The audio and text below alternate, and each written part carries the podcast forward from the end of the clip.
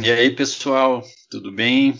Esse é mais um episódio do Tela Planistas Podcast, cujo número eu não, não lembro agora. Na edição eu vou colocar uma voz do Google falando qual episódio que é.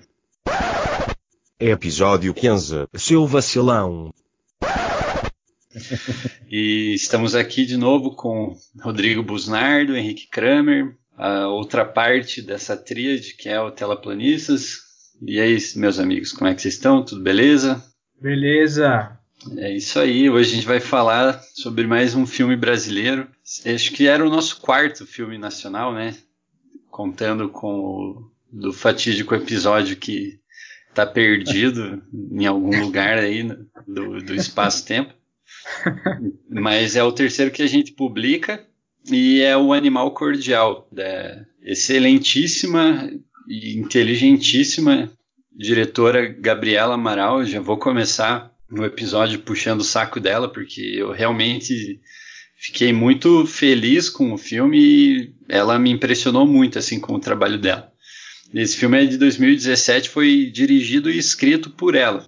Então, eu acho que é a segunda diretora mulher também, né? Assim, cujo, cuja obra a gente comenta aqui, né? O, o outro filme foi o As Boas Maneiras, que era co-dirigido pelo Marco Dutra e pela Juliana Rojas, que o Bobinho escolheu, né? Uhum. Então, mais uma mulher diretora e brasileira é, fazendo uma incursão no gênero do terror, né? Que é muito legal. É, antes de falar sobre o enredo do filme em si, seguir aquela fórmula que a gente sempre segue aqui no nosso podcast, eu queria comentar alguns detalhes sobre o filme, uns detalhes assim, não sei se dá para chamar de técnicos, mas sobre a produção, melhor dizendo. A Gabriela Amaral, pelo que eu entendi, vendo uma, uma coluna da Isabela Boscov, é, salvo engano, ela é colunista da Veja ainda, mas enfim, sobre o filme, ela menciona que a Gabriela Amaral era uma diretora já reconhecida pelos curta-metragens dela, que o Henrique, inclusive, comentou que assistiu um e achou brilhante. Ele, acho que, se quiser, pode falar daqui a pouquinho sobre isso, hein? Mas o que eu achei legal é que esse filme é produzido pelo Rodrigo Teixeira, que é o, proprietário da RT Features, né? Deve ser RT em inglês. E eu fiquei espantado com a, assim, a, o trabalho dele. Ele produziu filmes muito interessantes, muito elogiados. Eu até anotei aqui filmes nacionais. Teve o Vida Invisível, O Cheiro do Ralo, mas tem outras obras, tem o Me Chame Pelo Seu Nome, o Ad Astra com o Brad Pitt, agora uma breve alfinetadinha, eu não gostei desse filme, mas tudo bem. Só que que eu achei fantástico e digno de mencionar, ele produziu um filme do Marco Dutra, né, também um diretor cuja obra a gente já passou aqui, né, no, nas Boas Maneiras. Ele produziu Quando Eu Era Vivo, que foi um filme que eu cogitei trazer aqui para o podcast também, quando, enfim, decidi, acabei decidindo pelo Animal Cordial, mas o que eu achei muito legal é que ele produziu A Bruxa e O Farol, os do, dois filmes que são do Robert Eggers, um diretor de, de terror agora que está na vanguarda, assim, né? Esses dois filmes são muito elogiados. A Bruxa eu ainda não vi, mas O Farol eu assisti, achei um filme assim muito, muito, muito peculiar, muito interessante. E ele topou fazer o, o Animal Cordial com a Gabriela Amaral. E eu, uma das entrevistas que eu vi para me preparar para esse episódio é, era uma que eles deram para o Omelete na ocasião do lançamento do filme. O Omelete, né, canal, é, acho que talvez um dos maiores de entretenimento do Brasil, né? Ele diz que quando ele viu o roteiro, apesar de de gostar de terror e de ter assistido a vida inteira e tal, ele ficou muito impressionado pelo nível, pela qualidade do, do roteiro que a Gabriela Amaral escreveu, que segundo ele era muito detalhado, muito caprichado e, e, esse foi um elemento assim que, digamos, comprou a ideia, né? Fez ele comprar a ideia. E realmente o filme é muito interessante. Ele ele tem uma história bem bem interessante. Dá para ver que a, a cadência da narrativa.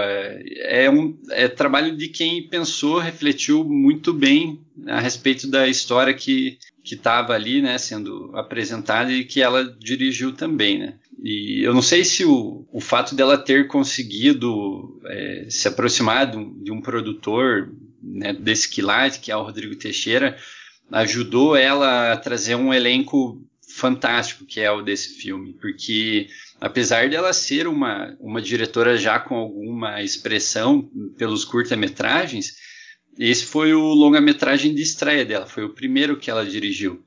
E ela já de partida trouxe para o filme um elenco que conta com o Murilo Benício, a Camila Morgado, o Irandir Santos, que é um excelente ator, Humberto Carrão, né, que é, não sei se ainda é, mas era, era, ator global, jovem, né, uma das promessas.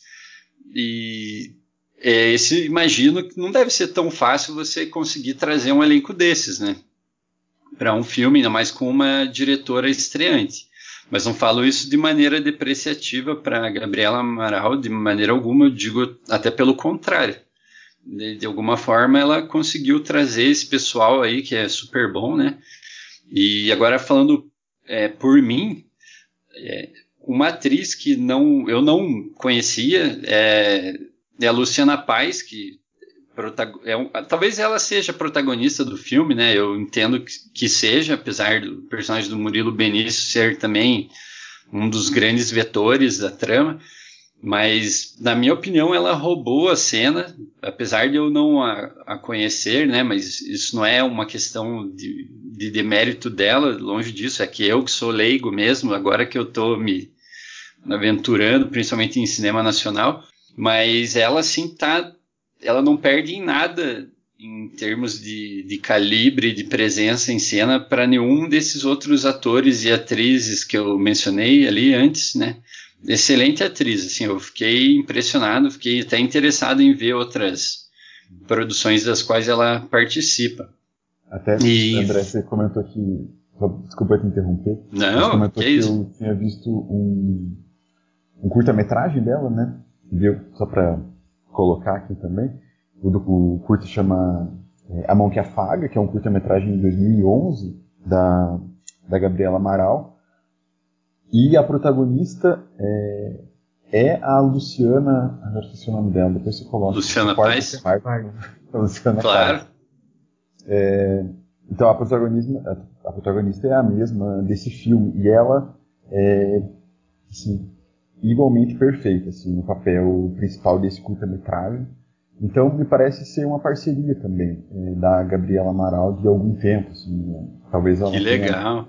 progredido na carreira também junto com a, a diretora, né, com a Gabriela. Que massa, bom saber. Nossa, muito legal isso. Eu acho muito legal quando tem esse vínculo entre sei lá, eu sempre penso, por exemplo, o Kurosawa e o Mifune, né, que eram muito próximos. Eu acho muito legal esse tipo de, de relação que vai se construindo at através da filmografia, né, tanto do diretor quanto eventualmente da, do ator, da diretora com a atriz. Muito legal, hein? Eu vou assistir esse curta aí e ver outros também.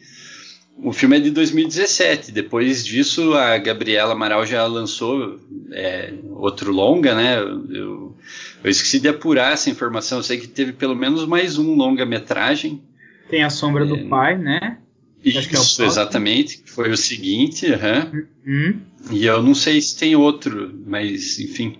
Confesso que não sei também.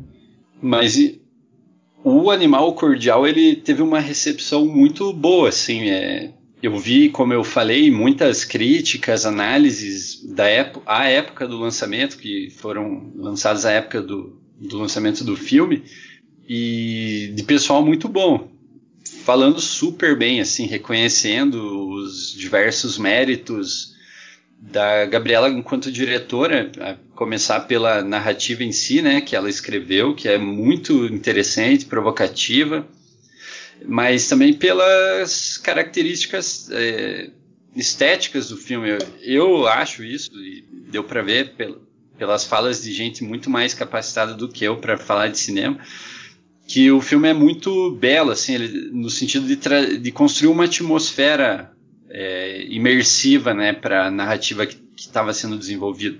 Eu digo belo não no sentido de bonitinho e agradável, pelo contrário, é uma atmosfera bem pesada, sombria.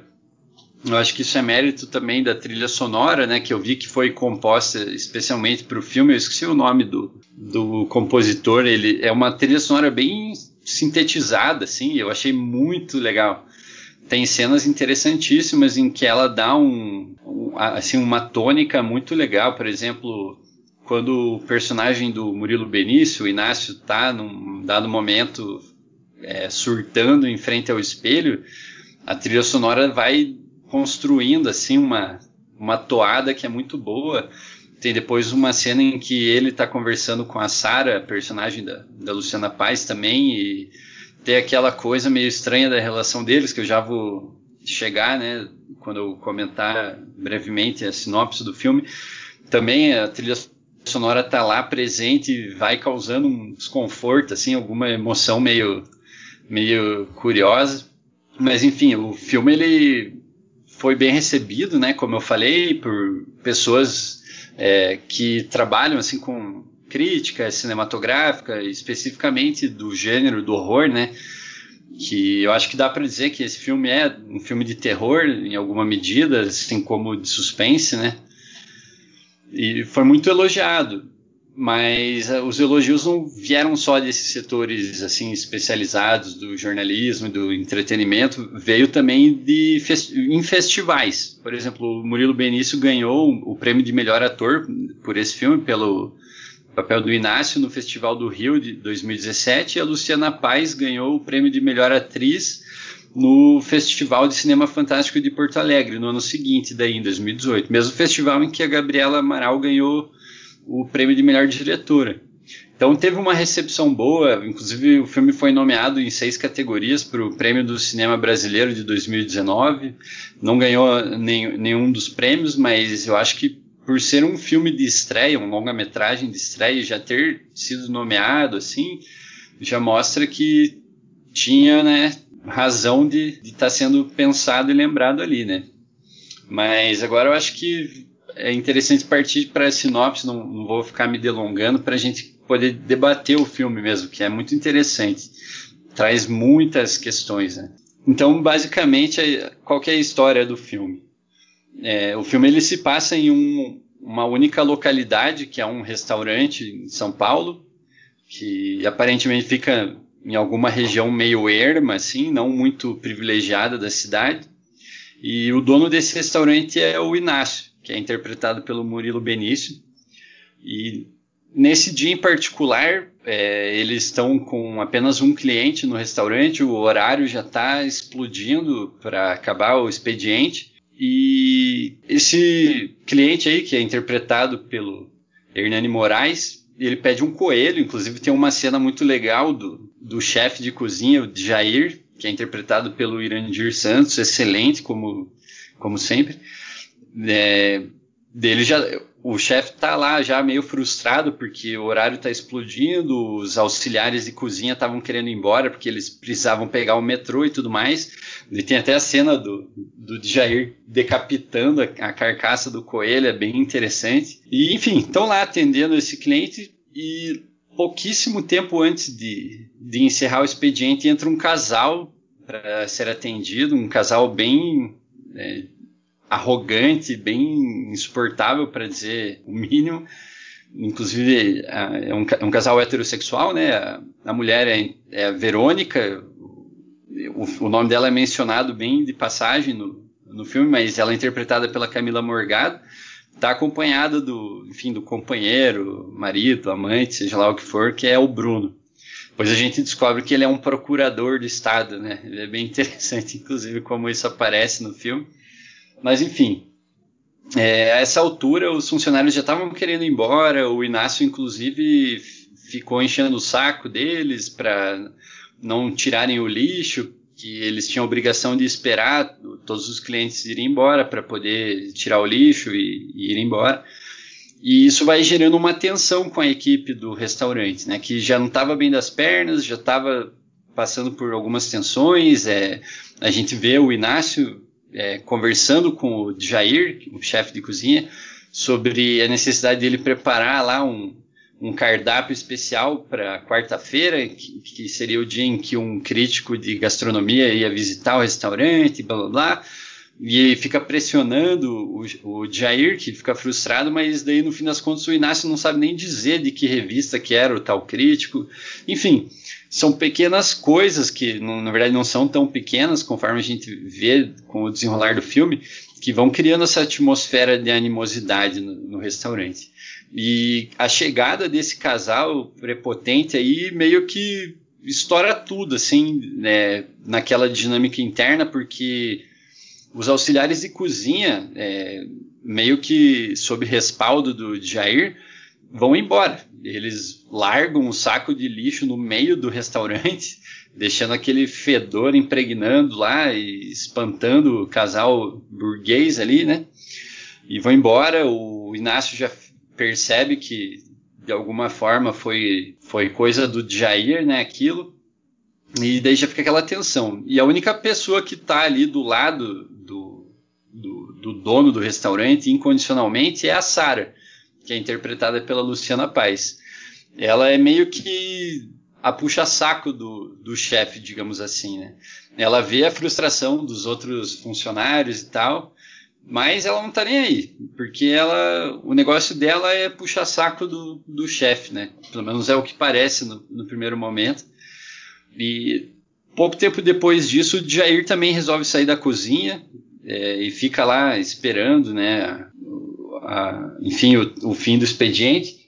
Só que nisso a Sara já é maltratada pelo casal burguês, ela vai pegar o pedido deles e o cara ridiculariza a pronúncia dela do vinho, depois o Inácio chega lá para dar uma força e o cara fica fazendo uma, um quiz ali, uma trivia de, de enologia, né, perguntando, ah, mas esse vinho aqui é realmente tal, né?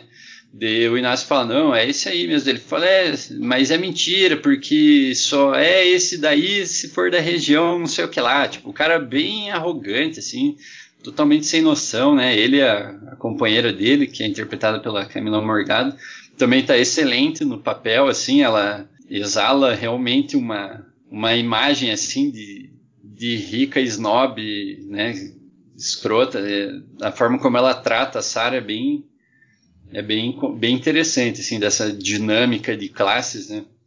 E a gente vê que a Sara, apesar de tudo, apesar de ser o braço direito do, do Inácio ali no restaurante, de meio que tá cagando pros colegas dela de trabalho, os outros assalariados lá, dá pra ver que ela também fica muito frustrada, assim, pela forma como ela é tratada por, pelo casal rico, fica lá no corredor xingando eles, né, para si própria, falando meio em voz alta, assim, xingando a mulher de vagabunda e sei lá mais o que, enfim, canalizando essa frustração.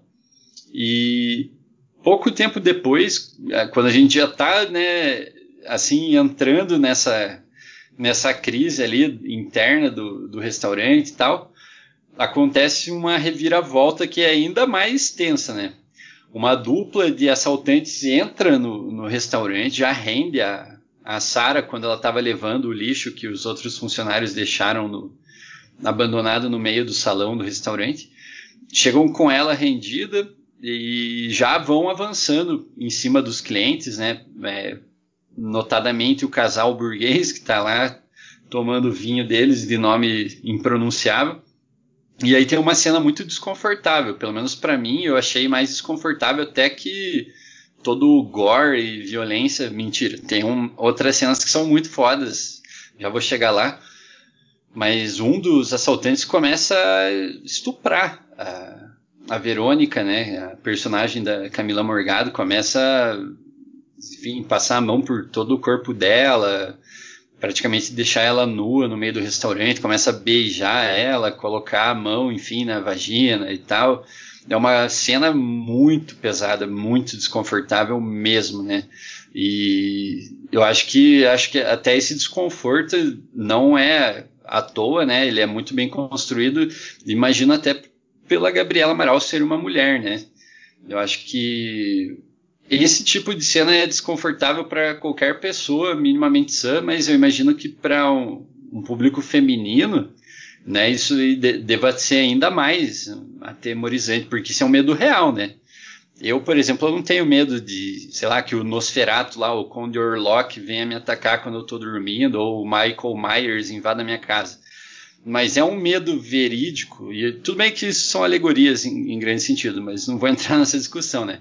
Mas se tem um medo que é concreto para as mulheres é a violência sexual e de gênero, né? E isso é muito bem representado né, nessa cena. É, um dos assaltantes, nossa, é extremamente violento com a Verônica, e daí o outro meio que entra no clima dele ali, tenta agarrar a Sara, né? Que, que é a personagem da Luciana Paz. Só que nesse momento o Inácio intervém na situação e meio que empurra o, um dos assaltantes, se eu não estou enganado, Daí eles discutem entre si, na verdade, né? Os assaltantes discutem entre si e tal. O cara fala assim: ah, não faz isso. Dele, o outro pergunta: ah, por que se você tá fazendo também? Daí o cara ainda fala assim: é ah, porque ela é feia, sei lá, fala alguma coisa escrota assim. Só que nisso o Inácio intervém e, pro azar de todo mundo, ele tem uma arma. E aí em diante, meu amigo, minha amiga, o filme começa uma escalada assim de insanidade o Inácio discute um pouco com os assaltantes, mas ele já senta um tiro, né? É, para usar o linguajar corriqueiro, senta uma azeitona na, no tronco de um dos assaltantes que cai ali mesmo. O outro que a gente descobre que era primo do, do rapaz que foi alvejado já também fica em choque, né? O personagem do Humberto Carrão, é um Magno. É, ele fica ao mesmo tempo aterrorizado e furioso e o Inácio consegue render ele. Fala para ele abaixar a arma, ele abaixa, o Inácio pega a arma, fala que é uma arma de, de brinquedo e pede ajuda para Sara para amarrar, né, para render o, o assaltante, interpretado pelo Humberto Carrão. Daí em diante o filme começa, a, enfim, a, a, caminhar rumo ao, ao caos e à violência, ao porque bostaço. ao bostaço, falou tudo, Bubinho, ao bostaço, assim, ao horror mesmo porque tá todo mundo ali atônito, né? Um cara acaba de ser baleado, só que o, o horror de, de, que começou com o, o, assalto, depois ali o estupro, né, violência sexual, e que culminou com o cara levando um tiro, só vai piorar. Tá todo mundo atônito vendo lá, daí o Inácio fala pra Sara, ó, oh, vai buscar corda e fita, vamos amarrar esse maluco. E nisso o cliente lá, o, interpretado pelo, pelo Hernani Moraes, que era o cliente que tinha pedido o coelho, o cliente solitário, ele começa a ficar preocupado e ele fala: pô, cara, chama a polícia, chama a polícia, o, o casal rico tá furioso, a, a Verônica tá puta, dá um chutão no, no, no, assaltante que tá caído no chão, baleado, e fala que ela tava se sentindo imunda. A Sara tenta acalmar ela, dela humilha a Sara, né? No momento que a Sara tenta ser solidária, porque ela também quase sofreu de uma violência sexual há pouco tempo e é humilhada pela Verônica. Então o negócio começa a ficar cada vez mais tenso. Mas todo mundo quer chamar a polícia e o Inácio fala que não. Daí ele fala: já aconteceu isso antes, a gente já foi roubado e não deu nada, então eu que vou resolver. É basicamente o sonho do, do homem médio brasileiro, né? O cara valentão. Nossa, principalmente hoje em dia, né? No nosso cenário político aqui, que a gente sabe, pelo menos falando da minha experiência, desde a minha infância eu acho que o imaginário masculino brasileiro é essa coisa, né, grotesca, assim, ah, de ter uma arma em casa e ser o justiceiro das ruas, mas hoje em dia tá num, num nível, assim, bizarro, né. E ele fala isso, né, coisa que a gente consegue, consegue imaginar saindo da boca de muita gente por aí, ele fala, não, polícia não deu conta, eu que vou resolver isso.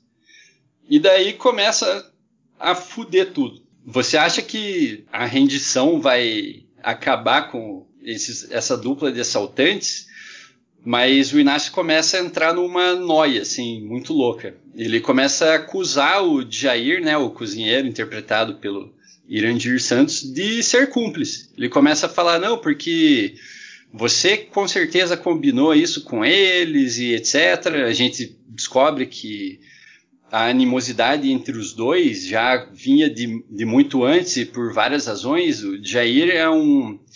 Eu não, não quero nem definir qual seria gênero, até usei um pronome masculino, posso estar errado, né? Peço perdão. Mas é uma figura andrógena, assim, para tentar usar um termo, né, que eu acho que, que cabe. É, tem o cabelo comprido, assim, tem uns trejeitos afeminados e dá para ver que isso é um motivo de desprezo por parte do Inácio assim, em relação a ele. E também Jair é nordestino ou nordestina. Então, quando Jair é acusado ou acusada, a gente já vê que não era uma coisa que estava caindo do céu naquele momento. Daí fica essa discussão e essa tensão, né? É, Jair até menciona o cabelo comprido e tudo mais fala que já tinha pedido a conta né, no restaurante, só estava ali, acho que cumprindo o aviso prévio. E por via das dúvidas, Inácio já amarra Jair junto, já, porra, já, daí você já vê que fudeu, assim, que o, o Inácio já estava saindo da casinha, ele estava querendo promover aquela limpa lá que provavelmente estava fermentando no, no inconsciente dele, ele já aproveita para chutar o balde daí. Só que o que acontece? As outras pessoas também começam a ficar meio preocupadas né, com a, a instabilidade, a imprevisibilidade, até a violência do Inácio. Então, em resumo, pouco tempo depois está para todo mundo amarrado. Todo mundo amarrado, menos a Sara, né, que era o braço direito fiel do, do, do Inácio. E aí as coisas começam a, a, a, assumir uma, uma nota muito mais sombria, assim, porque a gente vê que a Sara era essa lealdade dela em relação ao Inácio não era só uma aspas traição de classe, assim, não era só um, um ato de um empregado, uma empregada no caso que estava querendo ascender na carreira, puxando o saco e tal a gente vê que ela era realmente fascinada pelo Inácio, assim, ela estava inebriada por ele, ela tinha, sei lá o que, que ela projetava nele, mas a, a, dá para ver que ela era muito apaixonada por ele. E ela começa a entrar nesse, nesse, cir, nesse ciclo de violência maluca aí, né? E que culmina quando a Verônica tenta fugir. Pouco tempo depois, ela pede para ir ao banheiro, vai lá, a Sara acompanha ela, a Sara tá puta, né, por ter sido maltratada, humilhada. E nessa hora a Verônica até tenta persuadir ela, fala: Poxa, você é uma, uma menina tão bonita. Isso pouco tempo depois de ter chamado ela de lixo e usado uns adjetivos pesadíssimos. Ela tenta meio que usar a lábia na Sara, a Sara chora, ela. A, a Verônica menciona que, ela, que a Sara estava sendo usada pelo Inácio, que ela não precisava fazer aquilo. Mas, enfim, a Verônica consegue correr, ela pega um estilete que tinha caído na confusão com os assaltantes e antes de correr em direção à porta, ela consegue meter uma, uma facadinha na Sara e no Inácio. E o que acontece? O Inácio vai lá e mata a Verônica, dá um tiro nela e mata ela. E aí tem uma cena que é muito pesada. Até eu vi um vídeo da Gabriela Amaral comentando essa cena, é, ao fundo a gente vê o, o primo do, do, do, Magno, né, o personagem do Humberto Carrão caído, agonizando, assim, ele já provavelmente em função do choque, né, da hemorragia ali, meio delirando, falando sozinho e tal, repetindo umas frases e com a respiração assim ofegante. E a Sara tá lá limpando sangue, provavelmente acho, acho que era, né, do, do sangue da Verônica, logo depois dela ter sido morta, quando ela chegou até a porta que estava trancada. E aí ela vai conversando com o Inácio, totalmente indiferente, os dois indiferentes ao, ao assaltante que está morrendo ali atrás deles, né? E, enfim, o filme vai progredindo nisso o restante do pessoal de Jair, o, o, o cliente solitário, o marido da Verônica lá, o namorado, enfim, seja lá o que for, e o de Jair, o assaltante, estão estão lá no, no frigorífico do, do, restaurante amarrados e eles estão ouvindo tudo, né? Eles estão horrorizados, percebendo que o negócio está degringolando. E aí tem até uma cena muito interessante de sexo, né? Né, no meio do salão. Eu não sei exatamente que mecanismo primitivo que aquelas mortes é, desencadearam na Sarah e no Inácio, mas eles transam ensanguentadíssimos assim no, no salão, onde duas mortes tinham acabado de acontecer, né? E eles transam uma cena muito interessante, assim. Eu achei até que tem um apelo erótico sensual muito elogiável. É, parabéns para Luciana Paz, em particular, nesse sentido. Espero que a Maíra não ouça esse episódio, mas enfim. é, e daí nisso o pessoal já percebeu mais ou menos o que estava acontecendo. O Jair até fala, né? Depois que a, a Sara vai lá dar uma olhada em como que eles estão, ela tá só com uma camisa assim no corpo. E ele fala: Ah, você trepou com ele, né? Ele tá revoltado, assim, por tudo que tá acontecendo. Só que parece que a, a Sarah tá num transe, né? Parece que ela tá assim. Eu acho que ela ter conseguido esse reconhecimento e até, de certa forma, um, é, essa, esse ato passional do, do Inácio, eu acho que ela ficou assim. É, ébria mesmo, né? Só que o Inácio continuava meio que cagando para ela, sendo extremamente truculento, agressivo. É, é bem interessante isso, porque eu acho que a gente vai discutir, né? Mas eu acho que não é à toa o nome do o título do filme, né? Eu acho que essa cena e outras já entrega bastante dos porquês, né? Mas enfim. E moral da história: uma pessoa, uma é, vai morrendo aos poucos, né? O, o Inácio resolve pegar, porque nisso eles já estão tentando fugir lá no frigorífico, né? Só que daí o que acontece? O, o Inácio degola o Magno, outro assaltante que tá puto, fala que o Inácio matou o primo dele, etc e tal. O Inácio vai lá e degola ele, corta o pescoço deles, né? Acho que é isso, não, se eu não estou enganado. Antes Depois de morrer, o Magno, antes de morrer, o Magno acusa a Sarah, né? Falando que foi ela que armou tudo. Uhum. Muito bem lembrado, Bubi. Até eu fiquei é, confuso. Eu assisti esse filme com a Maíra. É. Será que é verdade? Eu achei bem interessante isso, né? Porque na mente paranoica do Inácio, o fato de alguém ter planta, plantado essa dúvida, né? Isso criou uma tensão ali e a Sara fica desesperada. Ela fala: não, não, não, não é verdade. Né? É, é bem, bem interessante, muito bem lembrado, Bobinho. É. Em seguida, o, o cliente solitário tenta também se desvencilhar e fugir, né? O policial aposentado, que é interpretado pelo Hernani Moraes, é, ele é morto pelo Inácio também, né? O Inácio mata ele, brutaliza ele, né? A gente não, acho que a cena não aparece direito, né? Mas dá para ver que, enfim, ele esmagou a cabeça do, do, do cliente solitário.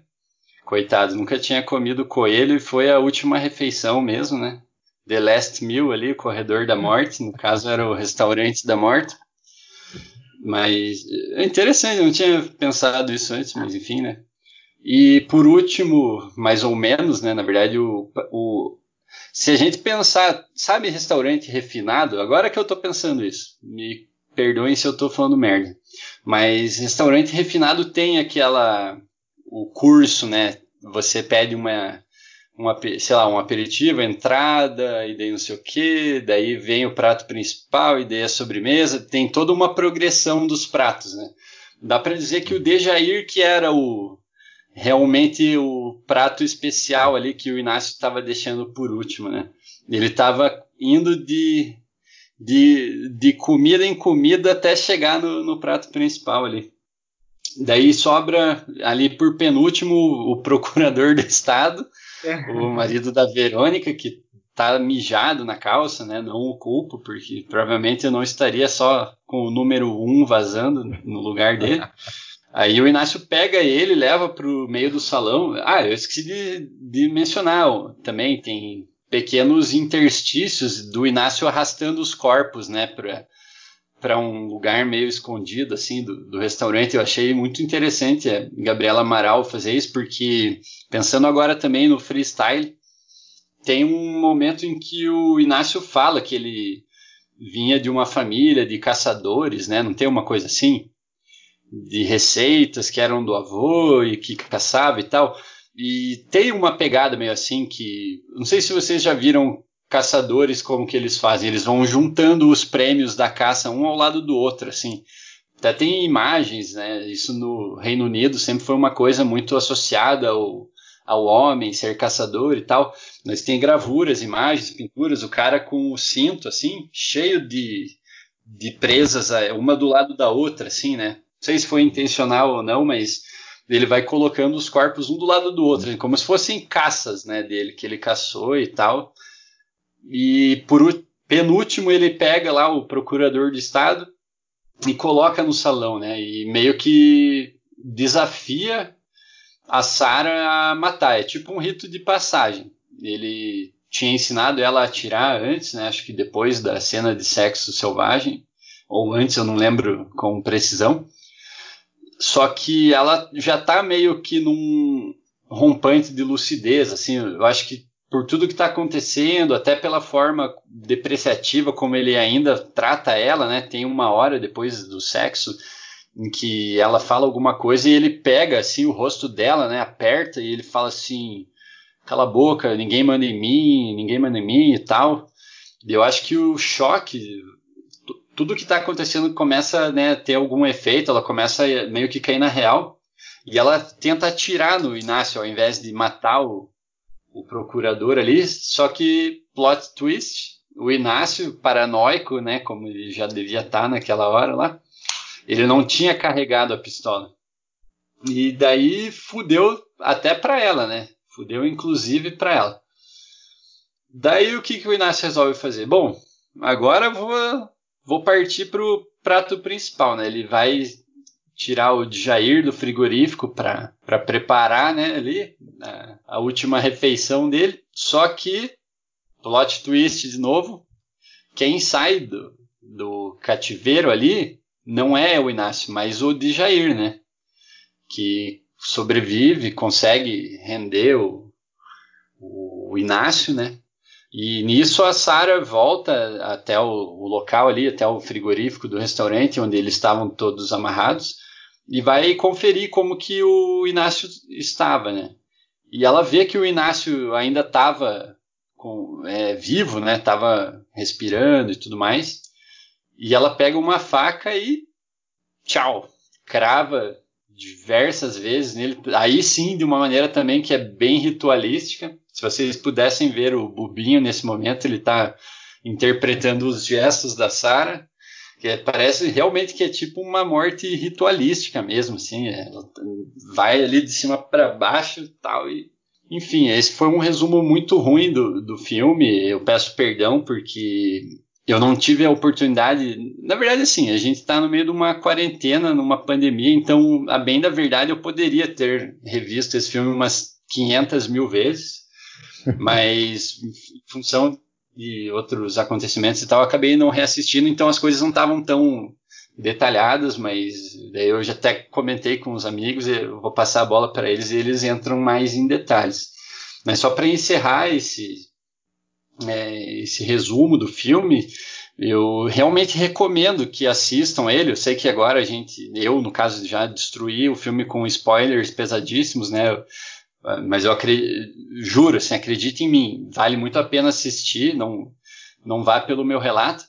E é uma coisa muito difícil, percebi também, adiantando talvez um ponto para o debate, é muito difícil conseguir encontrar filmes nacionais, pelo menos para mim, assim, foi uma dificuldade achar é, esse e outros filmes pelos quais eu, eu tinha interesse de assistir.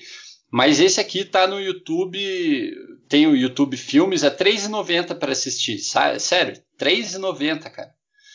É, literalmente, uma lata de cerveja na pandemia custa isso, né? Porra, é, vale muito a pena assistir e, enfim, fazer esse investimento. Cara, eu fiquei bem feliz com a sua indicação, porque Bom, como eu já comentei, eu sou um grande fã de filmes de terror, né? E esse aí é, ele é, acho que dá para dizer que ele é um filme de terror, apesar de ter elementos do suspense também, né? É, dá para dizer, pela, pelas, pelo que eu li dele também, é, muitos, muitos classificam ele como um slasher, né? Isso. Slasher é aquele gênero do terror que, sei lá, apresenta um vilão matando diversas pessoas de forma super gráfica, de forma super violenta, de, em série, assim, né? Dá pra, dá pra dar como exemplo, por exemplo, Massacre da Serra Elétrica, é, que gerou diversos, diversos, filmes, né, de franquia. Vários geraram franquia, né? Tem o Massacre da Serra Elétrica, tem o Halloween, John Carpenter. Sexta-feira 13. Sexta-feira 13 tem o, o do, do, tem o pânico também, né? Geral, geral, eles retratam assim esse vilão que mata pessoas e cara, esse, esse o Animal Cordial tem isso, né? É super gráfico. Tem cenas assim muito pesadas que o André comentou algumas de degola, até de violência sexual, né? Bem chocante ali no começo do filme. Cara, a cena do sexo bestial ali, né? Super. Porra. Acho que sendo mais chocante de sexo que eu já vi num filme, tipo. Nossa, bizarro, concordo. Bizarro mesmo. Confortável. Super. É, temos um vilão, pode-se dizer assim, né? Um vilão psicopata, porque ele é. O Murilo Benício é claramente um psicopata, né? Ele é um, um machão armado que quer resolver tudo ele próprio, que quer ser o dono do mundo, ele acha que ninguém manda nele, né? E, enfim, muitas cenas tensas mesmo. A trilha sonora que o André comentou, cara, ajuda muito. A primeira a primeira impressão que me deu da trilha sonora, ela é, ela é, ela é toda sintetizada, né? No sentido de ser por sintetizador, assim, bem atmosférica. E a primeira coisa que me veio à cabeça foi filmes do David Lynch né, do Ângelo ah. Badalamenti, que faz a trilha sonora geralmente dos filmes dele. Também é assim, é sintetizador e bem calmo no sentido calmo no sentido assim porque é porque ela é sinistra mesmo ela dá o, a, a, ela dá o, o, caráter sinistro ali de todos os acontecimentos e, e eu fui ler uma entrevista da que ela deu deixa eu ver o site acho que isso, no papodecinema.com.br. Uma entrevista sobre esse filme e, cara, numa das perguntas é, sobre a trilha sonora, ela fala exatamente isso, que a inspiração para a trilha sonora, quem fez foi o Rafael Cavalcante, marido isso, dela. Esse nome. E ela fala da inspiração é, é, exatamente dessa, do, do Ângelo Badalamenti, do David Lynch e do Blade Runner também. Nossa, excelente trilha sonora do Outro Blade filme super atmosférico também, né? E sim, excelente trilha sonora, então eu fiquei bem feliz também com isso. O visual do filme, cara, o uso das cores, né? Bem, bem legal mesmo, principalmente do vermelho, né? É, é cara, era bem o corredor, se não me engano, onde o, o, o Inácio arrastava os corpos lá para o quartinho secreto. Era bem esse corredor, era bem vermelho, assim, com a luz, pô, muito massa o fato de ser só uma locação também é muito interessante, né? Só ali o restaurante, né? Só o restaurante, cara. A gente tem uma visão só da rua, um, uma, uma, uma vez só, quando a. Se não me engano, quando a Sara vai, vai atender a porta, que é o colega dela de trabalho. Colega é dela Luciano, de trabalho. acho, né? Que chavecava isso, ela. Isso, chavecava ela e ela não dava bola para ele, né? Ele, e ele volta lá no restaurante depois de ter acabado o expediente, procurando o celular. E a gente vê que é uma rua, cara, super deserta, tá tudo fechado. Bem típica, parece que é São Paulo ali, né? São Paulo à noite, tipo, bem sinistro mesmo. Tudo pode acontecer, tá ligado?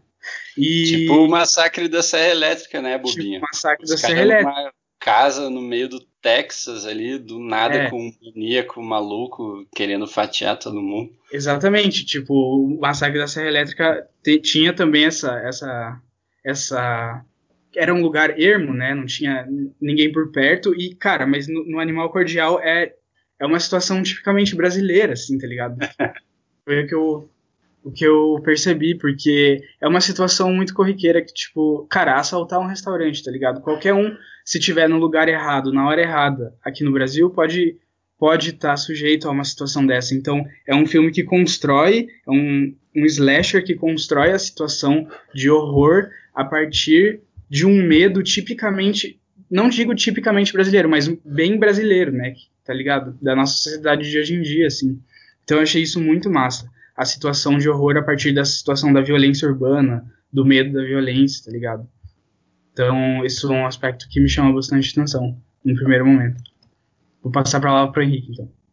Olha, eu fiquei também muito feliz com esse filme, fiquei assim grato pela experiência de assisti-lo. Como Andrade mencionou, por ser uma diretora mulher nesse gênero, que não só no Brasil já é algo raro de a gente ver, né? Esses diretores, esses filmes todos que vocês citaram foram, na sua maioria, dirigidos por homens, né? Então acho que ela também está explorando um, um terreno né, que é predominantemente masculino, né, do terror, porque lida muito com esse, essa temática da violência. E ela, assim, achei extremamente ousado, assim, o, o filme, é, por esse fato, assim, de ser uma mulher é, desafiando esse terreno, desafiando talvez a hegemonia masculina nesse gênero de filme, né. E eu achei muito bom, assim, achei, olha, é, assim, todos os elementos do filme, né, vocês já mencionaram aqui a fotografia, a trilha sonora, as atuações, o roteiro, é tudo da primeira qualidade, assim, você não vê nada assim do ponto de vista técnico que você olha assim, nossa, é, teve uma falha aqui, ou olha que erro de continuidade, ou que uma fraqueza, não tem, assim, é um filme em muitos aspectos muito superior, assim. É, e eu concordo, assim, ratifico tudo que vocês disseram, assim, sobre, sobre o filme, né. É, sobre a trilha sonora, eu queria fazer uma ponderação, porque eu achei que é, ela cumpre um papel bem interessante. Assim, né? Como vocês estavam falando, o filme ele é ambientado num único ambiente, a história se passa numa madrugada, né? É, num local em que provavelmente não tem muito barulho, né? E como o Jair mencionou em algum momento, não importa quanto barulho eles fizessem, que ninguém ia ouvi-los, né? É, então tem uma atmosfera, em tese, né? O lugar ali, né, que eles estão um lugar silencioso mas a gente não tem esse silêncio refletido na trilha sonora. A trilha sonora é muito desconfortável em alguns momentos. Né? Tem um dado momento ali em que eu fiquei realmente incomodado como espectador, essa é a minha impressão assim, do espectador, porque a trilha é tão alta, né? É, no momento em que a, a Sara e o Ignacio estão travando um diálogo ali, que aquilo chega a incomodar, né? Mas eu acho que é, talvez propositalmente eles queiram causar essa impressão no espectador, né? É incômodo, aquela, aquela trilha é incômoda, né? Você fica meio desconfortável com, aquela, com, aquela, com aquele volume, com aquele. Essa cena, né, em particular, assim, alguém poderia ver rapidamente e falar: nossa, olha que legal, dois pombinhos apaixonados, né? Só que a, a, trilha sonora não, nem permite que você tenha qualquer sentimento análogo, assim, né? Você pensa, cara, que coisa horrível, né? Meio aquilo ali, tudo, e eles meio que flertando, né? Eu acho que a trilha sonora nessa cena em particular contribuiu muito para isso, assim, para dar um desconforto, tipo. Exatamente. E, e acho que a trilha também conduz muito bem a tensão do filme o tempo inteiro, né? E, o, e esse é um filme extremamente tenso, né? É, eu acho que tem alguns elementos que contribuem para essa tensão, né? E eu, talvez o principal assim, que eu conseguiria ver é o fato de eles passarem dentro de um único ambiente. Né? Então tem essa. Quer dizer, provoca uma certa claustrofobia, você fica meio é, angustiado com o fato de eles estarem presos, ali, confinados naquele ambiente, né, sem muita possibilidade de sair daquele, daquele lugar. Né? Então, é, eu vou dizer, acho que isso contribui para um pouco do clima de tensão. Esse, eu não sei se tem alguma inspiração, assim, né, mas me lembrou muito esse, essa estrutura da história, né? Os Oito Odiados, do Tarantino, né, que é um filme que também se passa majoritariamente dentro de um cômodo, né, que é um, uma pensão, não lembro agora. E dentro da pensão também acontecem mortes, também tem reviravoltas bem surpreendentes e tal. Não sei se teve alguma inspiração, né? Talvez se um dia a Gabriela uh, Amaral assistir nosso podcast, ela responde né, pra gente, mas eu achei muito similar, assim, acho que esse ambiente contribui para gerar essa tensão. Assim. Mas eu queria passar por um tema que o Buzardo tocou, assim, e que eu vi as pessoas é, repercutindo esse filme é, com esse tipo de análise, né? É, de, de, mencionar, né, ou de afirmar, analisar sobre esse aspecto de ser um, um terror político também, né? Então, eu acho que talvez essa é a marca que distingue ele como um terror brasileiro, né? Porque ela faz questão de inserir na narrativa vários elementos muito próprios do Brasil e é, que não são só brasileiros também, né, mas por exemplo tem uma gama de relações que ela constrói também muito bem. Ela lida muito bem com a complexidade de é, interações que aqueles personagens têm, né? Então tem relações que são machistas, tem relações que são misóginas, homofóbicas, é, elitistas. elitistas. É, classistas, é. É, então, é, e ela consegue construir esse, esse complexo de relações, de opressões ali muito bem, né? A ponto de que nenhum personagem é, passa ileso, né? Do julgamento, né? Talvez o, o Jair é, é um personagem um pouco diferente ali dos demais, né? Mas, por exemplo, a personagem da Camila Morgado, né? É super escrota com, é, com a Sarah, né? No sentido bastante elitista, né? É, mas também é, os assaltantes que tentam fazer o, realizar o assalto ali no restaurante também são super machistas e quase misóginos ali com a própria Camila Morgado, né?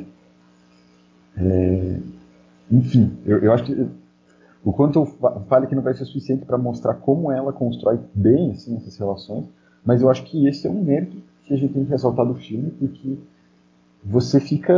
É, que provoca muito você fica estarrecido assim, né, com, com, aquelas violências, né, que não são só violências é, da morte, né, são, é, da violência. Não sei nem como dizer isso, por isso eu disse essas coisas que eu estou falando. Mas da violência da, do, tiro, do corte, do, do, sangue, mas são violências também das relações ali, né, discursivas, práticas ali, né. Então, eu vi esse tipo de análise, as pessoas se perfilem nesse sentido, e, achei bastante interessante, assim, né. É, não sei qual a opinião de vocês, mas eu acho que isso é um, uma qualidade do filme também, né? tratar essa complexidade de um modo bem rico, assim, né? Mas um, um, outro, um outro que eu queria ressaltar é que o, que o tocou ali, né? Que é sobre o personagem do Murilo Benício. Eu acho que ela constrói, assim, de uma maneira muito interessante o personagem, né? Como o André falou, é o brasileiro médio hoje, né? E a gente talvez tenha se confrontado com ele nos últimos dois anos, né? E esse filme tem se mostrado inclusive mais atual do que nunca, né? Do ponto de vista de retratar esse cidadão médio, homem hétero, cis, branco, agressivo, armamentista, escroto, né? mas ela é muito, mas ela não é nada panfletária nessa construção, assim, ela não busca de modo algum rotular ele como um homem escroto machista de pronto, assim, né? é, ela vai aos poucos construindo esse personagem e vai adicionando elementos ali da violência dele, da, da escrotice dele, né, aos poucos. Mas tem um momento que eu achei especialmente muito bonito, assim, é, que é o momento em que ele se confronta com um espelho. E acho que ela faz uma metáfora tão interessante, assim, da de como aquela personalidade que publicamente se mostra tão refinada, né? Então ele conhece de vinhos, ele é proprietário de um restaurante elogiado, que vai ser observado pela crítica especializada ali, né? É, e ele faz questão de, é, inclusive faz um, uma fala na frente do espelho, né, para se recompor depois de um embate com as pessoas da cozinha, né, com os trabalhadores ali da cozinha, em que ele, digamos, ele se coloca no, no centro dele, né? Ele fala, não, é, eu sou um artista, o cardápio eu escolho muito bem, a minha família tem uma ascendência muito refinada e tal. E ele dá esse discurso na frente do espelho, né? É, no momento do filme, logo, logo no começo, né? Depois ela retoma essa cena do espelho, quando o espelho já é estilhaçado, né? Que é o espelho de um corredor ali, é, e, e o o Inácio novamente olha para o espelho e o espelho já está todo despedaçado, né? Então acho que ela, é, eu li dessa forma, assim, né? Ela faz uma metáfora ali da personalidade dele, né? Como alguém que, primeiro, no espelho geralmente quando você se olha no espelho você vê uma imagem sua, né? Então ela já, ela já causa assim, essa impressão de estar tá um, tá dissociada ali a imagem dele do próprio personagem, né? Quando ela coloca ele frente para o espelho. Mas depois ela ainda é, usa o fato de ele se olhar num espelho fragmentado para mostrar como a personalidade dele ao longo do filme explode, né? Essa imagem do homem refinado, do homem é, eu vou dizer, de uma elite cultural, na verdade é, cai por terra e mostra um assassino, né, um psicopata, como vocês nomearam, super violento, né. Então, assim, esse aspecto, especialmente no filme, eu fiz um recorte bem particular assim, para falar do, do, personagem do menino do início, do Inácio, né, mas eu achei assim que só mostra os méritos dela como diretor e roteirista também, né. Eu achei que é muito sensível, assim, nas imagens que ela produz, né, no significado muito que ela dar para eu achei muito legal essas suas considerações, Henry. Muito legais mesmo, assim, brilhantes. Essa questão do espelho e da, enfim, da, da construção do Inácio como personagem mesmo. Essa questão do espelho, da, da, personalidade dele se fragmentando, achei muito legal você colocar. Não tinha percebido e realmente você colocando assim, não parece que foi é, acidental, né? Parece que foi bem proposital essa inserção, né? É, você falou uma coisa que eu acho muito legal também, e é uma coisa que eu tinha pensado, mas a partir do que você falou, eu acho que dá para estruturar talvez dessa forma. O mérito desse filme, eu não sei se isso é um padrão de todos os filmes de terror, notadamente de slashers, né? Filmes de. Não necessariamente de monstro, mas enfim, de um de um grande antagonista que sai massacrando, né, diversas outras pessoas durante o filme. Mas esse filme ele não limita o horror dele ao gore, né, a violência. Tem uma cena que eu até agora eu estava pensando que eu não mencionei no, no meu resumo precário né, do filme, mas tem diversas violências. Teve a violência sexual extremamente gráfica, assim, muito pesada. Eu acho que já a tensão do filme, para mim, ela eu me fisguei pela tensão do, fui fisgado pela tensão do filme a partir dessa cena, assim. É uma cena muito desconfortável, é horrível mesmo, é uma cena de horror. Os caras ali, né, enfim.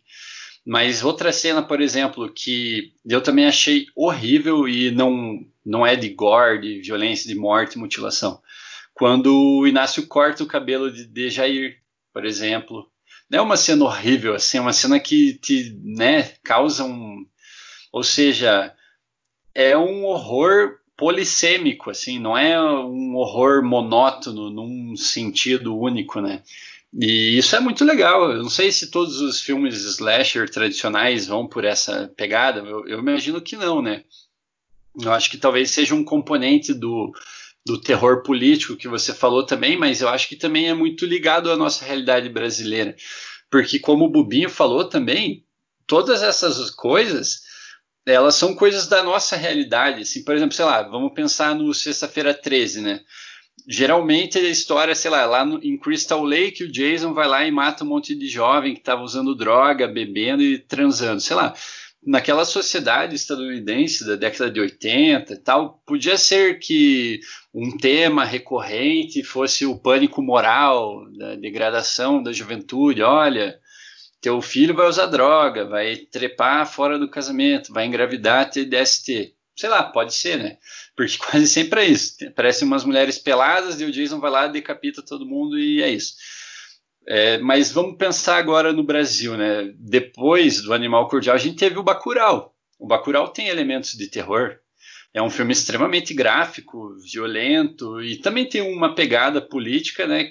Porra, não preciso nem falar. Quem assistiu, né? É, é uma coisa muito mais evidente, por exemplo, do que no Animal Cordial, que, como você diz, eu não estou falando que o Bacurau seja, mas o, o Animal Cordial definitivamente não é panfletário, né? Mas ele traz essas questões que são atuais é, de maneira que evidencia como elas têm esse potencial de horror mesmo. De você ser humilhado nas suas relações cotidianas. A, a Sarah não é uma, uma heroína, né? apesar dela matar o vilão no final, mas ela não é uma heroína. Ela fica alinhada com ele o filme inteiro, mas ela sofreu coisas horríveis também. Ela é humilhada por ser uma empregada, às vezes por pertencer a uma classe econômica menos privilegiada, que é mais privada, às vezes de uma educação formal e dos, dos refinamentos né, das classes altas, não sabe falar o nome do vinho, dela é ridicularizada, ou seja, nem para servir ela estava à altura daquelas pessoas. Daí, sei lá, depois ela é chamada de feia, né? Eu não lembro se é a, a Verônica que chama de feia, mas um dos assaltantes também chama, fala que ela é feia. Então tem essa, essa humilhação em relação à aparência, e eu ouso discordar até desse juízo, né? Mas tem a questão do, do Jair, né? O, não sei se dá para dizer que é o gênero, mas né, talvez a orientação sexual também fossem fatores que causassem essa humilhação para ele, também essas tensões, essa enfim, esse mal-estar né, da existência dele, e no filme é retratado como isso pode chegar num, num ato de horror mesmo, que é ele ter o cabelo dele cortado e ele ser acusado pelo chefe maníaco psicopata de, de ter conspirado com os assaltantes, sei lá, só porque ele é nordestino, ele até fala isso, acho que é muito tocante, né, o, o Irandir Santos é um excelente ator, assim, essa cena é bem tocante, sabe? Ele fala, ah, é por causa do meu sotaque, não sei o que e tal. E, e, cara, o Murilo Benício, a atuação dele é muito boa, assim, contribui muito para Porque o slasher, na minha leitura, ele é 99% o vilão. Pense, é, claro, tem diversos assuntos, mas eu falo pelo menos para a atmosfera, assim, é, o Jason, cara, tem a máscara icônica dele de rock e a machete, né, o facão. O Fred Krueger tem a luva dele com as naquelas garras e o chapeuzinho fedora. Mas daí, sei lá, tem o, o Halloween lá, o, o Michael Myers, ele tem a máscara do, que eu descobri que é do William Shatner, né, o, o ator do Star Trek. Enfim, os filmes de, slasher tradicionais, eu sei que numa entrevista a, a Gabriela ela menciona o giallo, que é o um gênero italiano de, de horror, né? Nessa hora eu vi assim, cara, ela, ela é muito inteligente ela realmente sabe de cinema pra caramba, assim. Eu sei muito pouco sobre isso, mas dá pra ver que ela tem um, muitos referenciais, né? Então, nada mais lógico num filme que se propõe, ainda que não de uma maneira panfletária, assim, que joga na nossa cara com um manual e sublegendas e tal para a gente entender, mas que trata de questões sociais e políticas, é, né, até econômicas. Então, nada melhor que o vilão o antagonista fosse um empresário branco, né, inseguro em relação à masculinidade dele, porque dá para ver que ele é grosso com a esposa. Uhum. Né, ele é super grosso com a esposa, daí ele tá meio que falindo, ele tá sem controle da situação dele, ele já foi roubado, ele resolveu comprar uma arma e treinar tiro, daí ele fala da família dele, como ele era fodão, que caçava e não sei das quantas. Então, isso tudo constrói o vilão. Ele não tem uma máscara do Jason, ele não tem a garra do Fred Krueger, não tem o macacão do, do Michael Myers, mas ele tem a insegurança masculina, ele tem o medo do empresário de falir, de não poder mandar nos funcionários, que dá para ver que é uma tensão, né? Ele, ele quer impor a autoridade dele, é, tem o medo dele ser mandado, ele até fala para Sarah uma hora pegando na cara dela, ninguém manda em mim. Daí ele joga o celular na parede depois de uma discussão. Então eu, eu acho muito legal a forma como o antagonista foi construído, sabe? É, dá para dizer mesmo, eu acho que é um slasher. Eu mencionei também, o Bobinho falou, a gente comentou o fato de ser um local ermo, né? O Henry mencionou que é muito claustrofóbico, isso é totalmente uma característica desse, de, desse gênero de filmes, né, do, desse nicho dentro do terror.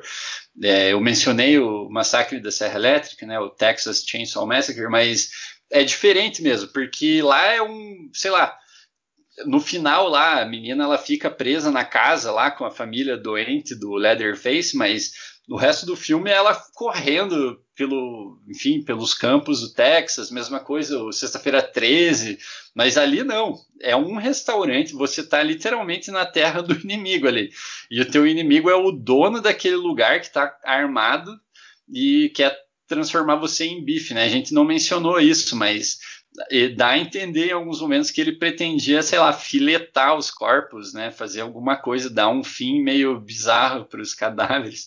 Eu achei muito é, legal ao mesmo tempo é um ambiente super propício para rolar um massacre, tá ligado?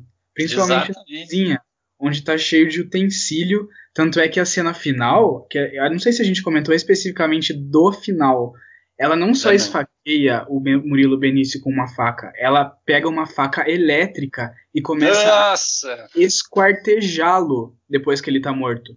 Ela, esquar... ela começa a esquartejar o cara, tipo, com uma faca elétrica, aquelas facas de cortar pão, tá ligado? Cortar peru, né, na ceia de Natal. Sim, exatamente, aquelas que cortam osso, assim.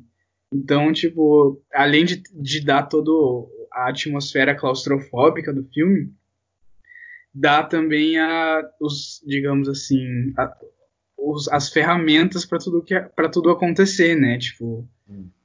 é, É, a ambientação eu acho que é perfeita. Sim, tipo, para esconder os copos no freezer, né? Tá ligado? Tipo, as facas, tal. Enfim, tem esse elemento também. Mas uma Eu- diga, diga, fala, fala. Não, é só para aproveitar esse gancho que você deu, eu acho que aí a Gabriela Amaral produz uma outra imagem muito interessante, assim, que é o fato de que, ao final do filme o Inácio, que é esse protagonista refinado, que se torna um psicopata, né, ele acaba em cima da mesa da cozinha, sendo desmembrado, tal qual o coelho que o Jair é, desmembra no começo do filme né? Então, como é que eu vou dizer? Aí tem, como diz na filosofia, né, um antropomorfismo, né? Mas ela faz um- uma analogia, né, entre o animal que eh, era morto, desmembrado na cozinha e o resultado eh, da- da- do destino do Inácio, né, que é virar um animal mesmo, sendo eh, carneado, como diz o interior. É. É, em vários momentos ele é retratado como um animal, né? Dando, é, digamos, justificando o título do filme, né? O animal cordial, porque, cara, esse- essa expressão, é, o título remete à expressão do homem cordial, né? Lá desenvolvida pelo Sérgio Buarque, no, acho que no Raízes do Brasil, se não me engano. Isso. ser. Que é aquele. Como o Sérgio Buarque.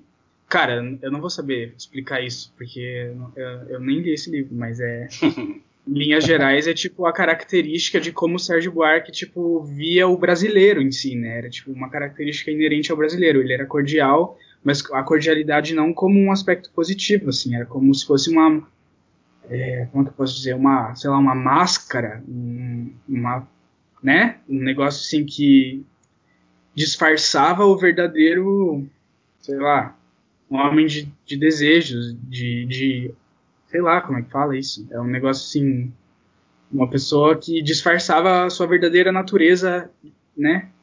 Que não se conformava a regras, digamos assim. Era, Uhum. era cordial com seus amigos e não cordial com seus não amigos, digamos, né? Uhum. Expliquei de uma maneira péssima, desculpa quem tá ouvindo e entende sobre o assunto. Mas acho que é, remete a isso, né? Não sei se vocês têm a mesma opinião. Então, Tipo- eu, eu, o, o André expôs muito bem ali essa questão, mas eu, eu queria avançar um pouco ainda nesse tema, porque eu acho que o, eu acho que vale a pena a gente ficar nele, né, avançar um pouco nele, nesse, mesmo tema do terror político, né, porque eu acho que ela faz, um, ela produz um efeito muito legal assim, nesse filme, né. Vou contar da minha experiência com o filme, porque acho que isso pode explicar um pouco. Eu li a sinopse dele, e a sinopse ia até o assalto, né. Então, você é, quando você chega para ver o filme, né, senta para ver o filme, você espera, na verdade, que o terror fosse venha ser produzido pela dupla de assaltantes ali, né, até aquele momento. Mas tem, como o André relatou ali, uma grande reviravolta, né? E eu acho que ela, é, digamos, ela produz esse, essa subversão das narrativas né, de terror, né? Porque geralmente, como o André está mencionando, o, vilão do filme de terror é alguém que tem é, um trauma no passado, alguém, né? Ele é a encarnação própria do mal, né? Ele é o próprio mal na Terra, né? É o diabo na Terra, assim. Né? Mas, é, e geralmente, no senso comum no Brasil, como vocês colocaram, a gente identifica a maldade, a perversidade com o que também socialmente se rotula como bandido, né? É, mas você nunca espera que a maldade, a perversidade é, sejam produzidos por outros setores da sociedade. Né? Claro, a gente vê isso cada vez mais é, no nosso cotidiano, assim, enfim, é, a violência que é produzida em outros estratos sociais, né? não só naqueles mais pauperizados, mais submetidos a contexto de violência, né?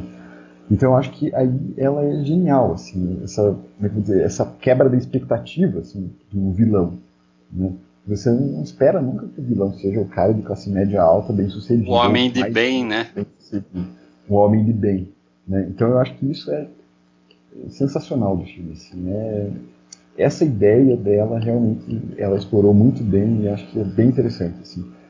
Mas daí eu acho que ela é, ainda desenvolve muito bem ela em dois aspectos. Eu vou tentar, mas eu não vou repetir o que o André falou, mas tentar sistematizar um pouco do que ele disse, né?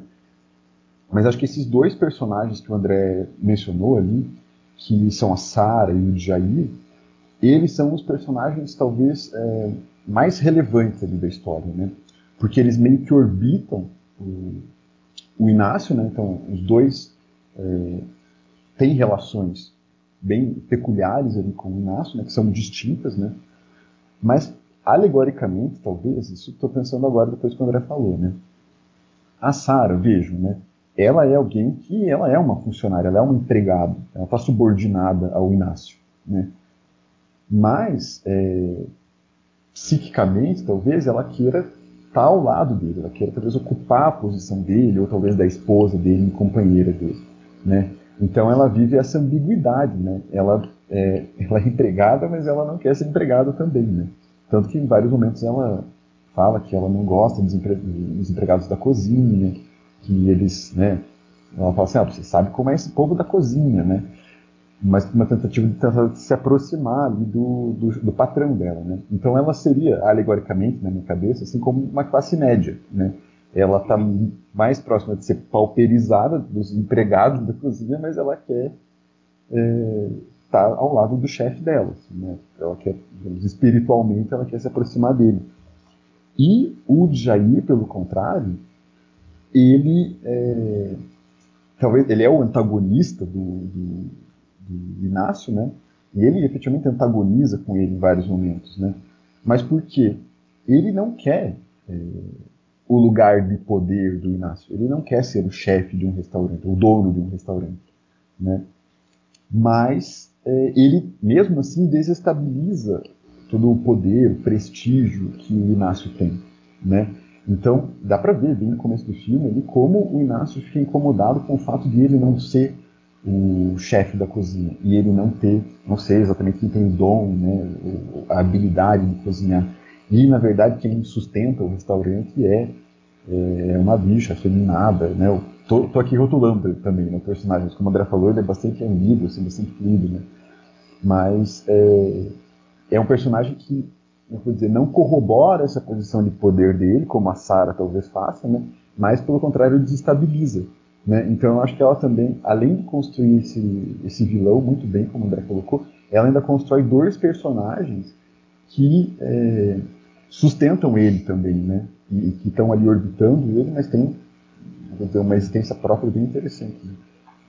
Nossa, eu achei muito legal isso, hein? Muito legal. Essa, a, você falou, né, de, de serem alegorias, né? Por exemplo, a Sara da classe média, eu concordo plenamente, assim, até no meio do bostaço, quando ela ainda. Acho que é logo depois deles transarem e tal. Ela fala pro Inácio até, ah, vamos fugir, sabe? Parece que ela realmente queria que ele largasse tudo e, enfim, que a, a, eles se conjugassem ali de alguma maneira e tal, né? Tinha essa ilusão realmente de ocupar uma posição na vida dele, talvez análoga de uma esposa ou, enfim, uma sócia, alguma coisa assim, né? E realmente ele nunca enxergou ela dessa forma, nunca. E até pelo contrário, ele, apesar dele ceder aos avanços dela, enfim, eles transam, blá blá blá. Na verdade, era uma relação muito instrumental para ele, porque ela era totalmente leal. E daí que eu quero puxar para falar do título, mas eu gostei muito disso que você falou. E tem outra ironia nessa alegoria, porque ele o Inácio podia até ser a classe alta, digamos, a elite. Mas tem uma hora que o Djair até fala para ele: eu que sou esse restaurante, eu tenho que cozinhar num fogão fudido que não funciona direito, a boca tá zoada, tá tudo fudido e tal, mas eu ainda tô cozinhando aqui, tá, você tá quebrando, você tá todo fudido. Mas o cara não saía, não descia do salto, né? Do, talvez seja uma expressão machista, desculpa, mas é, não, enfim, ele não, não admitia qual que era a real, né? Continua encarnando essa personagem, o cara super tan e tan. E eu concordo com tudo isso que vocês falaram sobre essa questão do, do homem cordial, animal cordial, esse jogo com o título. E daí eu vou fazer um desabafo pessoal, porque talvez quem nos escute já tenha percebido que às vezes eu sou meio confuso, assim, eu tô até investigando se de repente eu não sou um pouco disléxico com o meu médico, ou se eu tenho algum déficit de atenção, então em vários momentos na minha cabeça eu confundi o título com o Homem Cordial, até em vários momentos eu procurando coisa no Google, porra, não tô achando nada, daí eu olhava assim, o Homem Cordial, deu, ops, né, mas isso é uma coisa comum na minha vida, então só para explicar para quem está nos ouvindo, então, óbvio que isso também confundiu a minha cabeça de alguma forma, né? Mas tem algumas cenas é, em que eu pensei se o título não dizia muito a respeito da personagem da Sarah também. Porque ela tinha uma certa lealdade quase canina ao Inácio, e até o Jair fala em algum momento que ela parecia um cachorro, né? Tem uma hora que ela fica prostrada no chão na perna dele, assim, meio cabisbaixa, e ele dá umas broncas nela. Realmente ela parecia um tipo um cachorro, né? E outra que ela tá anim... comendo encolhidinha, assim. Tipo... Comendo encolhida, exatamente, exatamente. É, essas cenas me fizeram parecer isso, parecia que ela era como se fosse o cão do Inácio. Nossa, muito e, bom, muito e eu realmente pensei, para mim o título estava indo nesse sentido, mas como eu falei, eu sou meio disléxico barra transtorno de déficit de atenção, então às vezes eu falo umas coisas que não tem nada a ver. Mas eu tive essa impressão. E aí vai em outro sentido também que eu acho que ela retratou muito bem. Inclusive tem um, eu mandei para vocês né, o vídeo do, do canal Brasil sobre relacionamentos abusivos e a representação deles que a Luciana Paz até comenta sobre o filme, né? Daí tem a atriz do, do As Boas Maneiras, até eu comentei, pô, olha o sotaque dela, tal, eu achava que ela era brasileira. Mas nesse vídeo, que fala sobre relacionamentos abusivos, é, eu acho que não tem uma definição mais gráfica de relacionamento abusivo do que aquilo, né? Ela realmente gostava dele, não vou usar o termo amava, né? Porque tem conotações, mas enfim, ela realmente tinha uma atração muito forte, uma devoção muito forte pelo Inácio, e ele só usava isso em favor dele de uma maneira instrumental, fria, porque, como vocês mencionaram, ele era um psicopata do cacete, mas a verdade dos relacionamentos abusivos é que o cara ele não é um doente, né? Tem uma coisa que as feministas colocam, não vou ousar entrar nisso porque não é exatamente o condão do nosso do nosso podcast nesse momento a gente debater, né? Eu até posso falar alguma besteira. Tudo bem, nesse caso ele, o personagem era um psicopata mesmo, então era esperado de certa forma esse tipo de, de comportamento de alguém completamente doente, maluco igual ele. Mas eu achei achei que não deixava de ser uma representação interessante de um relacionamento abusivo, né? Porque é, a gente vê a cena da Verônica tentando dissuadir ela no banheiro, é, logo depois que o Inácio já meio que rendeu todo mundo dela, fala: Poxa, você é uma mulher bonita, você conseguiria estar em outro lugar fazendo outras coisas, não precisa ficar obedecendo esse cara. E dá pra ver que ela chora, assim, que ela ela estava sofrendo, né? Ela não estava conseguindo obter daquele relacionamento o respeito, a consideração e, enfim, que ela julgava que ela merecia. E de fato ela merecia um mínimo de respeito, né? E a gente vai vendo que isso só vai escalando, né? A ponto dele agredir ela, humilhar também, ofender. Enfim, é uma dinâmica bem de, de relacionamento abusivo, porque dele faz isso, daí depois ele tenta ensinar ela a atirar, né? Tudo bem que são gestos é, afetivos. É, ele dá um aumento dela, nossa, ela fica super, né? E você pensa, meu, olha a porra da situação em que você colocou ela, seu lazarento, né? E ela fica toda, tipo, é como se aquela migalhazinha fosse suficiente. Isso é totalmente abusivo. E, então, eu, essa coisa do animal cordial, de certo modo, né, essa alegoria dela ser tipo um cachorro mesmo, dele, extremamente leal, né, que é escorraçado, mas sempre volta. Isso ficou na minha cabeça também, meio que se misturou ao título. Não sei se eu estou viajando completamente, mas enfim. E eu acho que ela, é, apesar de estar tá numa relação claramente abusiva, né, até ia acrescentar um, uma cena ali, a construção dessa relação, que é essa cena que eu mencionei lá da trilha sonora ensurdecedora, que se sobrepõe ao diálogo deles, né? Quando ele pergunta para ela é, como deveriam é, ser colocadas as mesas para receber o crítico da, da revista, né? E daí, como assim, sua, ele fala, né? A sua opinião é muito importante para mim, mas ela tá perguntando sobre se a mesa devia ter toalha ou devia ter jogo americano, né? Tipo, uma coisa totalmente irrelevante. E é né? é uma cena, cara, eles estão conversando de pertinho, baixinho, e a trilha sonora super alta no fundo, né? Exatamente. Como se fosse uma parada assim, super essencial, tá ligado? Super importante. Era um negócio super trivial, assim, trivial, assim, né? São uhum. das mesas, tá ligado? Sim. E ele queria, eu acho que ele mostra como ele queria manter ela submetida a ele, né? Então, eu quero aqui reafirmar que você tem um espaço, eu tenho, você tem o meu respeito, tem é, uhum. A sua opinião é acolhida por mim, né? Quando na verdade ela também já estava talvez entendendo ali que o lugar dela não era aquele, né? Mas eu acho que ao final ela consegue uma certa redenção, assim. uma agência ela... nela, consegue agir, né? É, exatamente. Então eu acho que o fato de, de ela ser colocado como a, digamos, a, a personagem que mata efetivamente o Inácio, né? É bem, bem interessante mesmo, porque na trajetória dela isso faz sentido, né? De que ela matando ele, desconstruindo ele, desmembrando ele. Literalmente. Literalmente desconstruindo. Mas desmembrando ele, né? Porque é, é um processo dela também, né? Se, é, se desvencilhar daquela relação, né? Hum. Então, como é que eu vou dizer? Mais interessava é, pro Inácio, por exemplo, desculpa, pro, pro Jair, sair daquele lugar, né? se libertar daquele, daquela relação, mas para ela importava não só isso, né, mas também é, dar cabo da vida daquele personagem, né, do, do Inácio. Né? Então, Mano, e quando ela pega os brincos e os sapatos da Verônica Nossa. já morta, uma mulher já morta e ela vai lá, tipo, começa, ela começa meio Espoliar, que brincar né? o corpo, assim, tá ligado?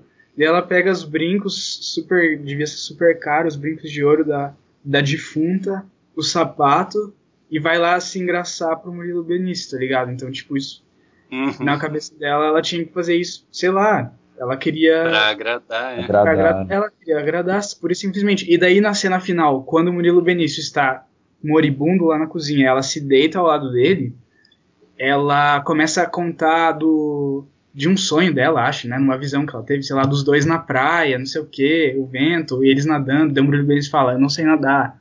Me até meio cômico. Cara, logo quando ela termina o discurso, logo antes de ela se levantar para esfaqueá-lo, ela tira os brincos e deixa no chão, assim, tipo, meio que tá, eu não preciso mais disso, tá ligado? Ela começa É, acabou a fantasia, né, agora. Acabou a fantasia total, tá ligado? Sim, Muito sim. interessante esse arco é. dela mesmo. Muito legal, Bubi, bem lembrado. Sim. Mas eu acho que ela, como é que eu dizer, ela, ela queria agradar ele, isso fica claro, ela quer seduzir ele, inclusive, quando ela coloca o salto, o sapato de salto e os brincos, né? Mas eu acho que ela também queria ser aquela mulher.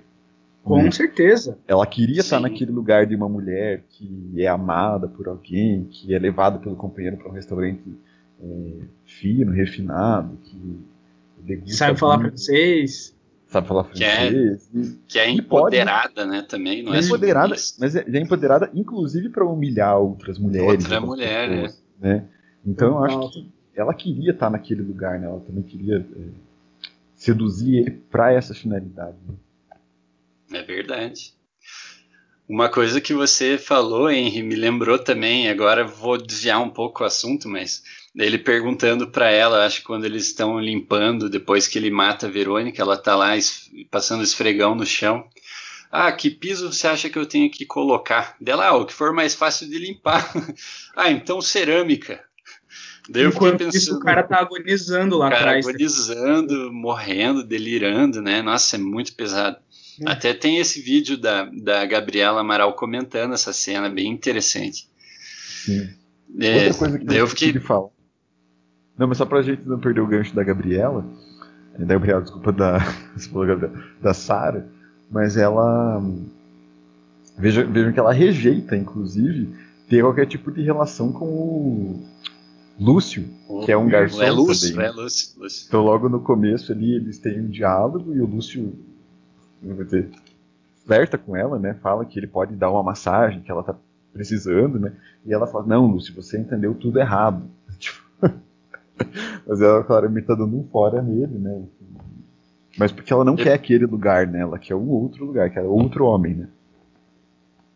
Exatamente, não o cara fudido igual ela ali, né, que vai ser humilhado e maltratado. Ela quer o cara fodão, sofisticado, da grana, blá blá blá. Mas é até engraçado, porque quando ela dá o fora pela segunda vez no Lúcio, a primeira vez é quando ele tá tentando ir embora, né? Daí ela se oferece para ficar, acho que até pra, num gesto, né, de agrado ao Inácio. Essa é a primeira vez que ela dá uma desbaratinada nele. Mas ele volta depois meio bêbado com o pretexto de pegar o celular, né?